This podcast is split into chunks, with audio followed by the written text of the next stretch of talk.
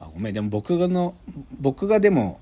てか深井さんが一番知り聞きたかったってこのポイこの辺りでしょ？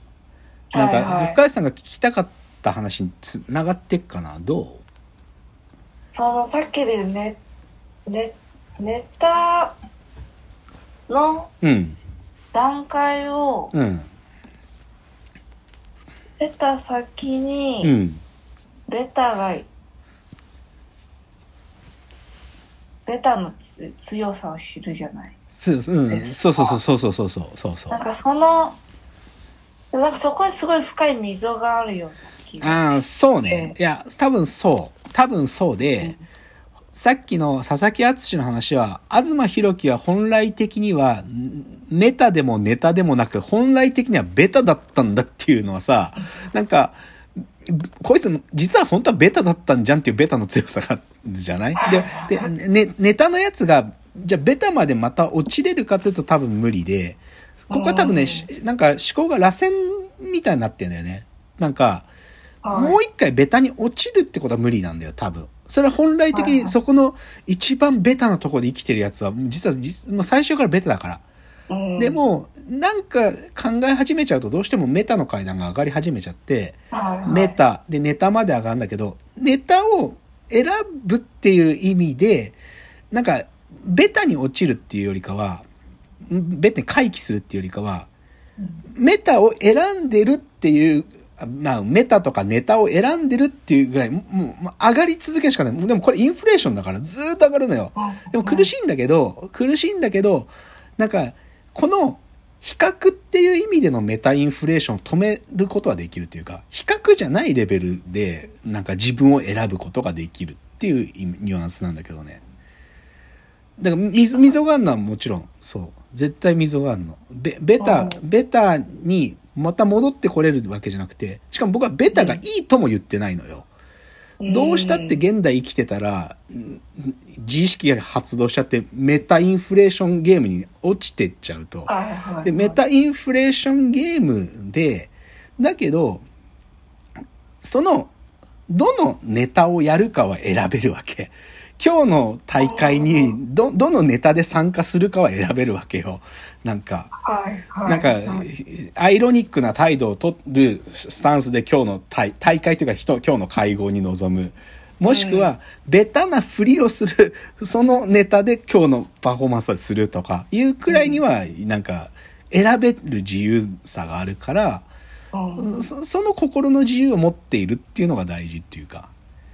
で、究究極、その、自意識ゲームで比較の友達と付き合わないっていう選択はあり得てさ、はい比較をしてくる友達ゲームに参加しない。そうじゃない友達だけと過ごすっていう選択もできるわけ。うんで、別に比較する友達と、なんかはうまく付き合うです、もういいんだよ、別に。なんか、その選択を僕らが持ってるっていう意味で自由であるという意味合いなんだけどね。いや、でもね、これ難しい。その、その通りで、例えばさ、サブカルチャーって言葉はいが僕がさ、僕は自分はそういう意味でサブカルチャー使ってないのにサブカルチャーって言葉が世の中にどう流通してるかっていうのとかがこの話逆照射するんだけどさ僕花束みたいな恋をしたっていう映画さ実は本質的に嫌いなんだよあれ。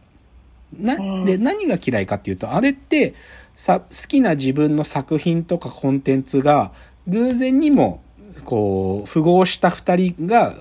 うん陥る恋の話でさその時に彼らが言ってるサブカルチャーってものって記号なんだよねあれって。なんか私たちは他のいベタな人たちがす楽しいって言ってるコンテンツじゃなくてちょっとこういうコンテンツが好きみたいなのが同じだって言ってるじゃん。それゆえのさある種の先民的な自意識だよねあれって。つまりあれ僕サブカルマウンティングって呼んでるんだけどうん。でサブカルチャーってどうやったってそういう風に使われちゃってするんだよね。記号化されたサブカルチャーって。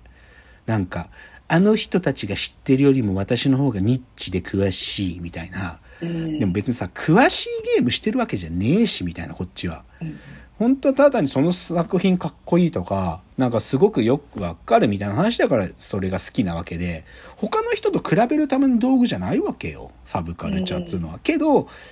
どうしたって現サブカルに劣等感持ってる人とかはそういうこと言うのね。まあ、あこれはインターネット上の言葉なんだけど、サブカルはファッション、オタクはパッションとか言ったりするんだけど、あ いやさ、ファッションとして身にまとうものじゃねえんだよ、本当は。作品とかって。もう、あ、自分の外側、これ、宇野恒弘さんが言うんだけど、オタクっつうのは自分の外側に自分より大切なものがあるやつのことだっていうのね。あはいはいはい。そそれから愛してる。ただ、たただ愛してるだけなのよ。で、それは僕の言葉で言うと、だから、本来的に僕が使いたいサブカルチャーって言葉の意味は、対象への直情的な愛が引き起こす逸脱って呼んでるんだけど、ただ好きなだけ。で、好きで、しかもそれは世の中の権威によってその対象が定義されてるわけじゃなくて、好きだから、それがジャンルとして、もうカルチャーの1カテゴリーを形成し得ない。だって、だ自分が好きなもんなんだから。っていう意味で、サブカルチャーっていうか、ただ好きだって気持ちが発露するとき、それって必然的にサブカルチャー化していくんだよね。うんメインカルチャーじゃないんだよ。なんか誰かがもう枠をくくっ何かじゃなくて、ただ好きだっていう、そういう話なんだけど、でも、この話がさ、なんでこんなに込み入るかっていうとさ、サブカルとか言い出した瞬間にさ、それを好きな私素敵でしょみたいな感じで、また人の目が入ってくんだよ。だから、サブカルで僕はただに好きだから好きって言ってるだけなのに、こういうバカとかが出てきて、なんか、ビレッジヴァンガードの本棚みたいな本棚作ってさ、私サブカル好きみって言ってる奴らがいっぱい出てくるっていう。で、だから、でもこっから僕の結論は、だからさ、比較なゲームなのね、自意識って。でも、比較のゲームから離れる力学は好きになるってことなんだよ、単純に。ただ好き、ただ好きなんだったら関係ねえじゃん。他の奴らが、なんか、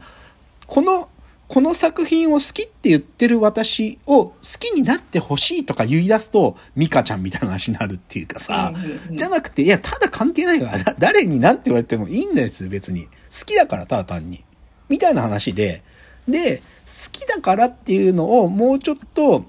まあこれももう、螺旋の階段が、これ上がっ、こでも、ただ好きって言ってるやつはベタなんだけどね。でも、これ無敵状態なんだけど、でもでもさ、なんていうかさ、上に上がってって、ネタとしての自分を選ぶってことも、どの自分が好きかってことを選ぶってことだから。なんか言っちゃえば。だから僕は好きになるっていう気持ちが、なんか自意識から逃れる、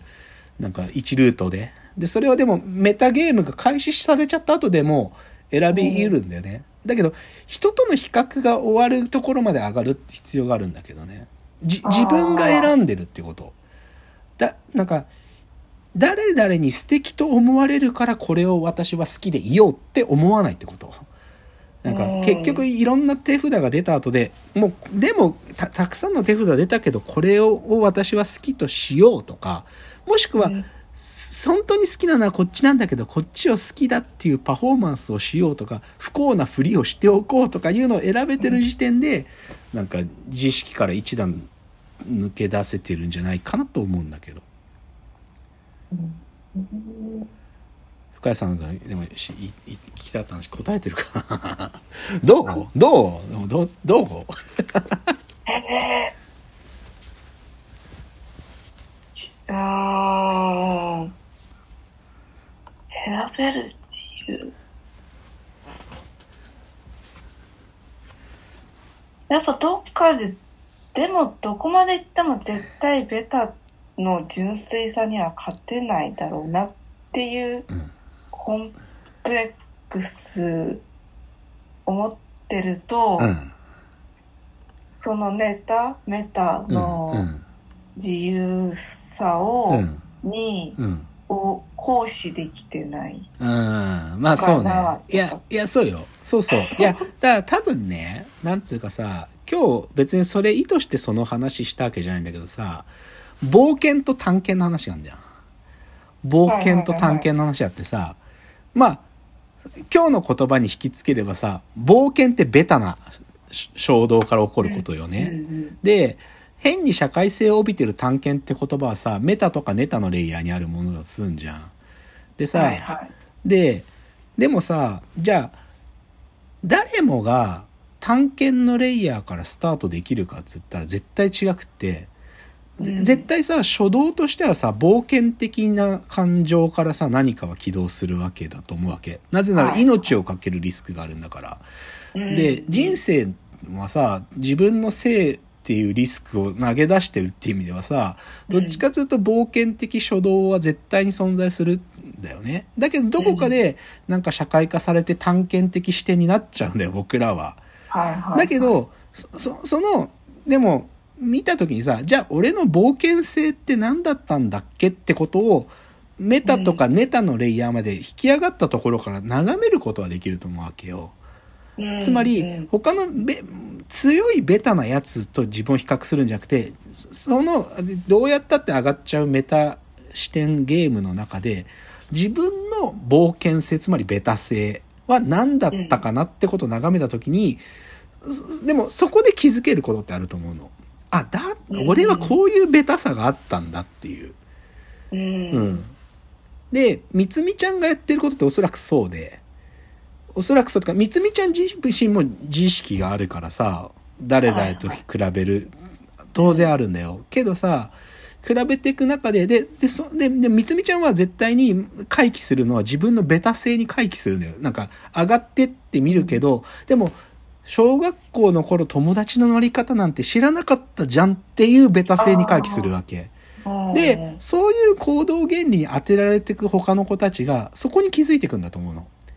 自分のベタ性って何だったんだっけとか、そもそも友達ってたくさんいなきゃいけなかったんだっけってことに気づくと、別にんなことはないよって言ってくれる友達がいればいいじゃんって思うっていう。そういうベタ性を上の立場からもう一回再認識するんだと思うのね。だから自意識がほ基本的には自分を嫌うベクトルなんだけど自分を許したっていいとか好きになるベクトルに反転するっていうのはそういう意味。やべ時間来ちゃった。うんもう一チャプターやるか。